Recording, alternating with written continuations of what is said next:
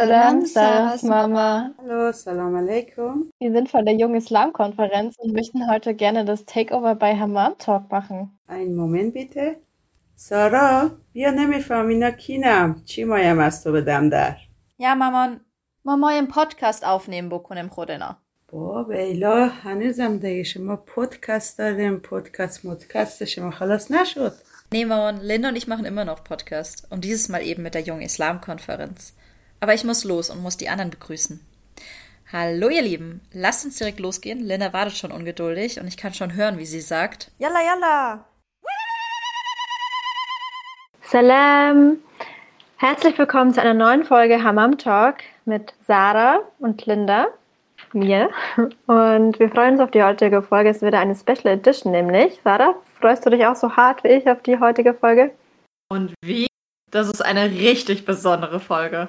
Voll. Eigentlich mussten wir gar nicht so viel machen. Wir haben nämlich diesmal eine Art Takeover-Folge für euch. Ähm, zwar waren wir zu Gast oder Gästinnen bei der Bundeskonferenz der Jungen Islamkonferenz und das war so eine krasse Ehre für uns dabei sein zu können, weil wir als StudentInnen schon immer gerne ein Praktikum machen wollten und ja, einen Podcast-Workshop halten durften. Themenfeld Zeitenwende, wie wir unsere Gesellschaft verändern können.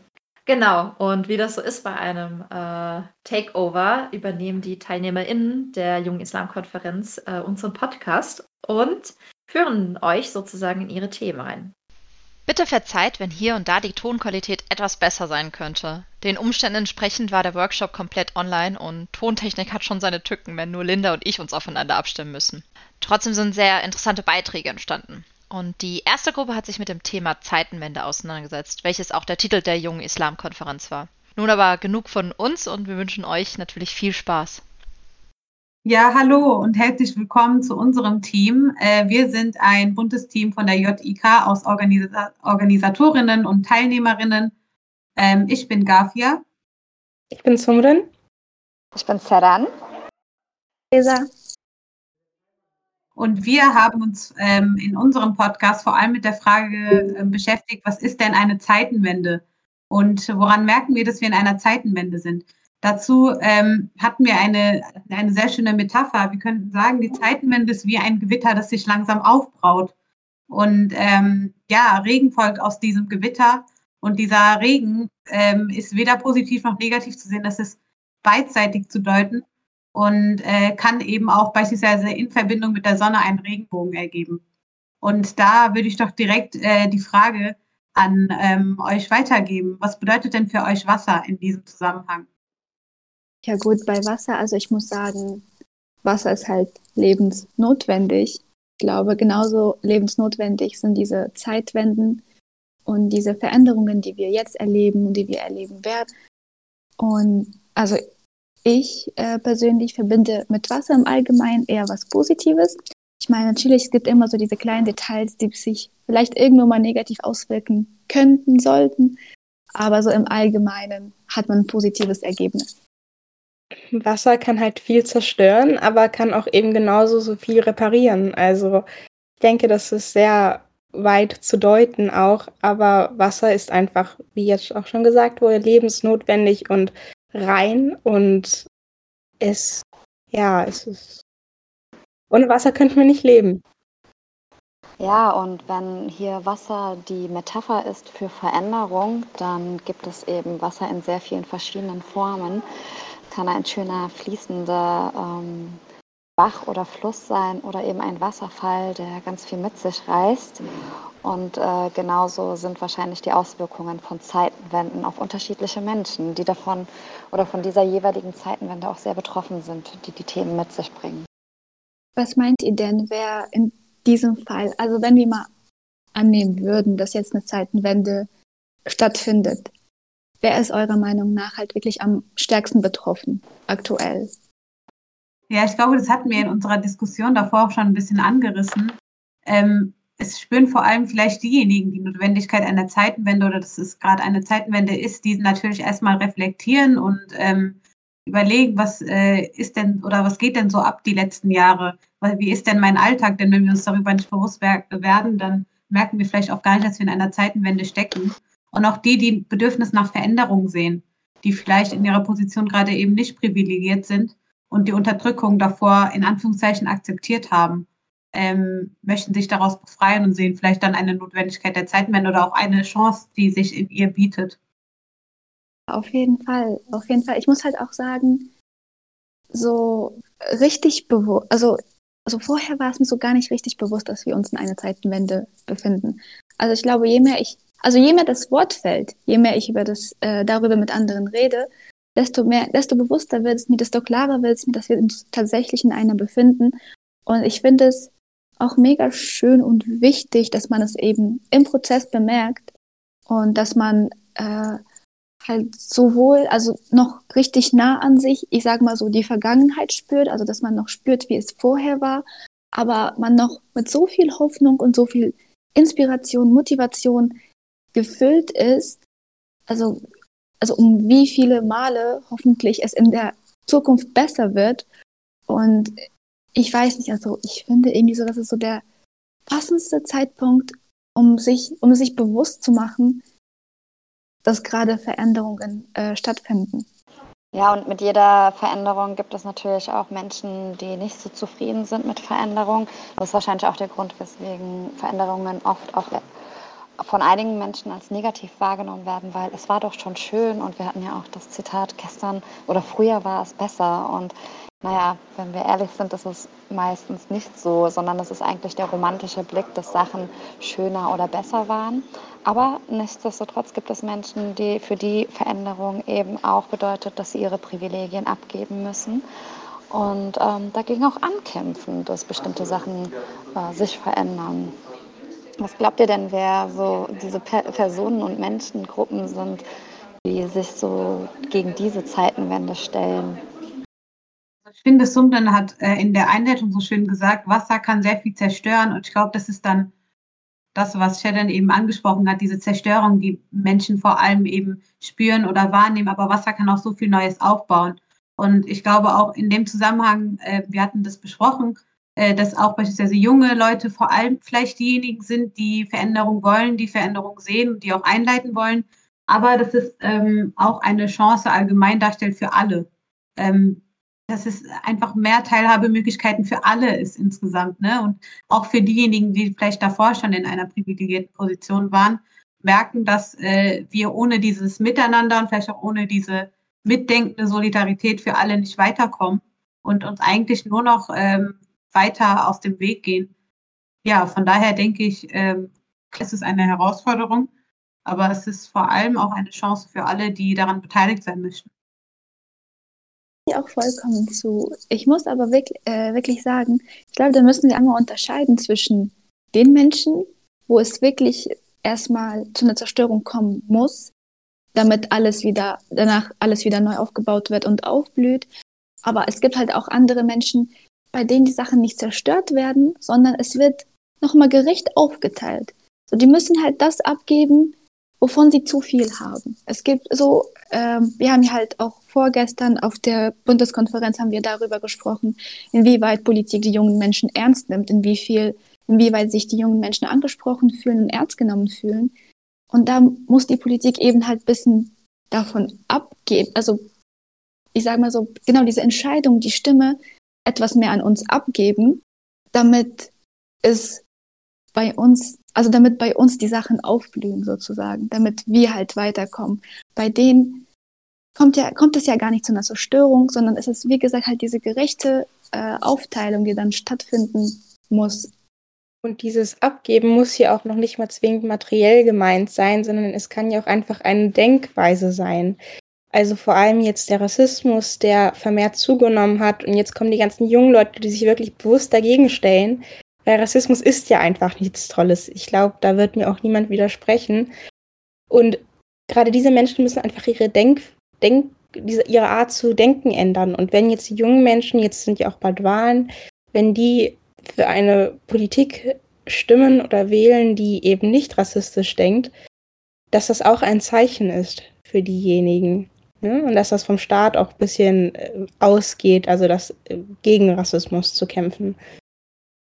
Ja, und ich glaube auch, ähm, wenn wir vielleicht gerade über Politik reden oder auch über Teilhabe in anderen Bereichen, natürlich ist das also was auch Shaza vorhin angesprochen hat, worin ist, äh, ist der Vorteil von denen, die schon privilegiert sind, dass beispielsweise die Politik diverser wird oder vielfältiger wird und andere Lebensbereiche vielfältiger und diverser werden. Und ich glaube, letzten Endes, wenn wir mehr auf junge Menschen allgemein hören, aber auch auf ähm, Personen, die oder Personengruppen, die marginalisiert sind, gibt es doch mehr Legitimation und mehr Berechtigung für die Politik und äh, einfach auch mehr Zustimmung für ihre Arbeit. Daher profitieren wir doch letzten Endes alle davon, wenn wir alle mitnehmen und äh, so auch unsere Entscheidungen und so weiter auch viel weiter in die Bevölkerung tragen können. Gerade wenn es zu Wahlen kommt, jetzt wenn wir schon dabei sind, dass man eben nicht nur so wählt, dass man nur an sich denkt, sondern auch an seine Mitmenschen. Weil ich habe immer das Gefühl, dass viele Menschen auch einfach, also angenommen, nehmen, jetzt, nehmen wir jetzt die Partei B, die dafür ist, dass reiche Menschen reich bleiben und noch mehr Geld bekommen und Partei ja, ähm, B ist dagegen, äh, Partei C dann ja ist dagegen. Und dass man vielleicht nicht Partei, diese Partei wählt, die dafür ist, dass die reichen Menschen ihr Geld behalten und die Armen immer ärmer werden, sondern dass man einfach an seine Mitmenschen auch denkt. Also dieses Denken fehlt auch einfach, dieses, dieses, ähm, dass man sich in andere hineinversetzt. Ich habe auch das Gefühl, dass durch die Pandemie dies vielleicht noch mal ein bisschen verstärkt worden ist, sich in andere hineinzuversetzen, gerade weil man ja sieht, wie wirklich reiche Menschen oder halt Menschen, denen es gut ging einfach, ähm, müssen ja nicht zwingend reich sein, ihre Häuser verlieren und so weiter. Und das kann ja direkt der Nachbar sein. Das ist ja das Besondere, besonders in Anführungszeichen an dieser Pandemie, dass man wirklich sieht, ähm, was mit den Menschen passiert. Dass man nicht nur das hört aus den Medien. Total. Und es ist total toll, wenn man jetzt auch bedenkt, wie viele junge Menschen es gibt. Ähm, wenn all diese jungen Menschen auch ihre Stimmrecht nutzen und, äh, und bei der nächsten Wahl wählen, dann ähm, wird auch ihre Stimme ein großer Teil der Wahl ausmachen. Und das ist eine sehr, sehr große Verantwortung, eben nicht zu sagen, meine Stimme ist nicht wichtig. Denn eine Zeitenwende ist abhängig von einem Kollektiv, das mit einer Stimme sprechen kann und ähm, handelt und hinter einem Thema steht und singt. Und genau deswegen, liebe Zuhörerinnen und Zuhörer, nutzt eure Stimme und geht zur Wahl. Danke an Ralfina, Sumrin, Seren, Esa für diesen tollen Beitrag und einen super Ausruf. Da kann man sich nur anschließen. Unsere zweite Gruppe hat ein etwas persönlicheres Thema gewählt und spricht über ihre Erfahrungen mit der Pandemie. Dabei muss nicht immer alles negativ sein. Hallo, wir grüßen euch live aus dem digitalen Raum von der JIK Bundeskonferenz 2021. Und wir sind Nada, Dana und Nur. Mein Name ist Hira und Margot. Ja, wie schön. Also wir haben hier an dem Wochenende ähm, eine schöne Pause von Corona erlebt, denn wir haben festgestellt, dass in den Corona-Zeiten wir sehr viel Zeit damit verbringen, uns auch die Nachrichten anzuschauen und das sind manchmal sehr negative Schlagzeilen. Aber die Konferenz hier hat uns tatsächlich auch sehr viele positive Impulse gegeben. Und genau, wir wollten ein bisschen darüber sprechen, dass auch innerhalb von Corona-Zeiten man echt schön Zeit tanken kann und auch positive Impulse sammeln kann. Genau. Ja, wir haben bemerkt, dass wir einfach kollektiv was Großes, also was wir kollektiv als Großes versuchen zu überwinden und ähm, uns gefragt haben eigentlich, wie in diese Zeiten, die manchmal so nicht so einfach sind, wie wir Kraft tanken. Und ähm, wollen wir uns darüber heute äh, ein bisschen austauschen. Also, wie habt ihr Kraft äh, getankt? Was habt ihr erlebt in dieser Zeit, was euch innerlich oder seelisch äh, unterstützt äh, habt? Also, mir, mir hat es auf jeden Fall geholfen, dass ich hier in unseren Garten ausweichen konnte. Das heißt, die Decke ist mir nicht irgendwie auf den Kopf gefallen ähm, während der ganzen Zeit. Ähm, man konnte immer mal wieder raus, vor allem letztes Jahr im Sommer, als, als dann die Pandemie angefangen hat oder so richtig angefangen hat und man nicht wusste, hm, wie gehe ich jetzt damit um, hatten wir zum Glück gutes Wetter und man konnte rausgehen, sich mit Nachbarn unterhalten, mit, mit, mit der Familie unterhalten. Und das war so der erste Schritt für mich, um irgendwie damit klarzukommen und auch generell so individuelles Hobby ist, glaube ich, immer ganz gut gewesen, wenn man das verfolgen konnte, sodass man gemerkt hat, okay, auch wenn andere Bereiche meines Lebens jetzt vielleicht sehr stark eingeschränkt sind, entwickelt sich daraus das Potenzial, andere Bereiche des Lebens jetzt auch nochmal ein bisschen aufzuwerten. Ja, da stimme ich dir zu. Also ich habe auch ähm, gemerkt, dass ich auf einmal so viel Zeit für mich selber hatte und Zeit hatte, irgendwie ähm, Sachen zu tun, für die ich wegen der Uni und wegen anderen ähm, Sachen irgendwie nie erledigen konnte. Ich habe angefangen, ähm, sehr viel Frühstück, also so ein größeres Frühstück für mich zu machen. Ich habe ähm, angefangen zu kochen und ähm, auch andere Hobbys auszuleben, äh, wo, wofür ich vorher irgendwie weniger Zeit hatte. Und ähm, ich habe auch gemerkt, dass ich, ähm, dass der Zusammenhalt der Familie äh, sehr gestärkt wurde, weil man ja eigentlich nur mit der Familie ähm, zusammen sein konnte. Man konnte eigentlich fast, also im ersten Lockdown konnte man ja fast nur mit der Familie rausgehen und oder mit einer weiteren Person. Aber ähm, ich habe gemerkt, dass ich den Lockdown gar nicht so ähm, krass erlebt habe, weil wir eine größere Familie sind. Wir sind insgesamt ähm, sechs Personen und ähm, ich habe auch zwei Schwestern und ich habe sehr, sehr viel Zeit mit denen verbracht und ähm, auch viele Sachen mit denen erlebt. Wir haben jeden Tag irgendwie ähm, zusammen gespielt und ähm, ich finde, das hat äh, mir sehr, sehr gut getan, dass ich äh, auch Zeit für meine Familie hatte. Was mir viel Kraft gegeben hat in dieser Zeit, ist am Anfang hatte ich das Gefühl, dass man sich jetzt viel weniger mit Leuten treffen kann und vernetzen kann. Und ich bin eigentlich ein Mensch, ich bin voll gerne unter vielen Menschen. Ich bin in meinem Kollektiv und normalerweise habe ich jeden Tag so zehn Leute um mich herum. Und jetzt ist es aber so, dass wir das alles in den digitalen Raum verlagert haben. Und ich habe jetzt einfach während dieser Zeit gemerkt, dass man trotzdem viel zusammen schaffen kann, dass man sich auch so austauschen kann im digitalen Raum. Und die JTK bietet ja auch jetzt diese digitale Konferenz an. Das heißt, trotz Corona können wir uns miteinander vernetzen, austauschen, uns begegnen. Und das finde ich ist auch voll die schöne Erfahrung. Jetzt haben auch so Distanzen gar nicht mehr so eine große Rolle gespielt. Wir haben uns alle kennenlernen können in diesem digitalen Raum und das, ja, das gibt mir ganz viel Kraft und Mut, dass man auch in so Krisenzeiten viel zusammen schaffen kann. Und das freut mich voll.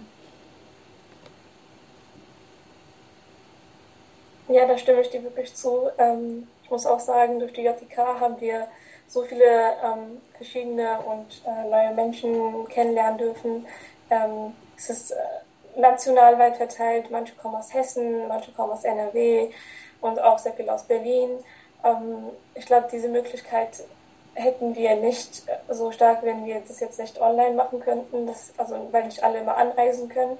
Und ähm, es war auch immer sehr interessant, äh, die Gespräche, ähm, die wir zum Beispiel gestern hatten, wie viele Gemeinsamkeiten ähm, wir haben und wie viel Gesprächsbedarf da ist. Uns hat auch wirklich sehr gut getan, ähm, an diesem ganzen Corona-Stress, also dass man den beiseite legt und dann ähm, über eigene Themen sprechen kann und in dieser Zeit die Welt vergessen hat und ähm, sich einfach auf die Themen, auf die Sorgen, auf die ähm, Wünsche konzentrieren kann und sich da auch ähm, aussprechen kann. Was ich ziemlich interessant fand jetzt auch ähm, an dem Wochenende ist, dass das für mich zum ersten Mal so eine Teilnahme war an der Veranstaltung, wo ich gar nicht wusste, was erwartet mich. Klar hatten wir so ein Programmheft, aber der Inhalt hängt ja auch immer sehr stark von den Leuten ab. Und äh, dann zu merken, okay, es gibt Leute, die denken so ähnlich wie ich oder auch so wie ich oder gar nicht so wie ich, ähm, dass es gar nicht so schlimm ist, auf solche Leute auch mal zu treffen dass es auch sehr bereichernd sein kann. Ich meine, jeder von uns bringt was anderes mit, jeder einen anderen Schwerpunkt, jeder einen anderen theoretischen Rahmen. Und ich finde, wir alle konnten jetzt davon profitieren, äh, obwohl wir in so einer schweren Zeit noch sind. Ich finde es auch sehr interessant, wie ähm, unterschiedlich Menschen äh, mit dieser Zeit umgegangen sind oder auch mit dieser Pandemie, mit dieser Lage ähm, wir es alle unterschiedlich empfinden, alle unterschiedliche Emotionen dazu haben oder eine, sogar eine Bindung dazu haben, weil ähm, manche sind, also haben sich wirklich in dieser Zeit, wo der Lockdown war, wo diese Pandemie war und alles geschlossen war, ähm, die haben Zeit gefunden, um sich selber zu finden und ähm, auch äh, die eigenen Interessen irgendwie vor sich zu legen und zu schauen, was habe ich denn, was, was kann ich jetzt machen oder was für Möglichkeiten habe ich jetzt.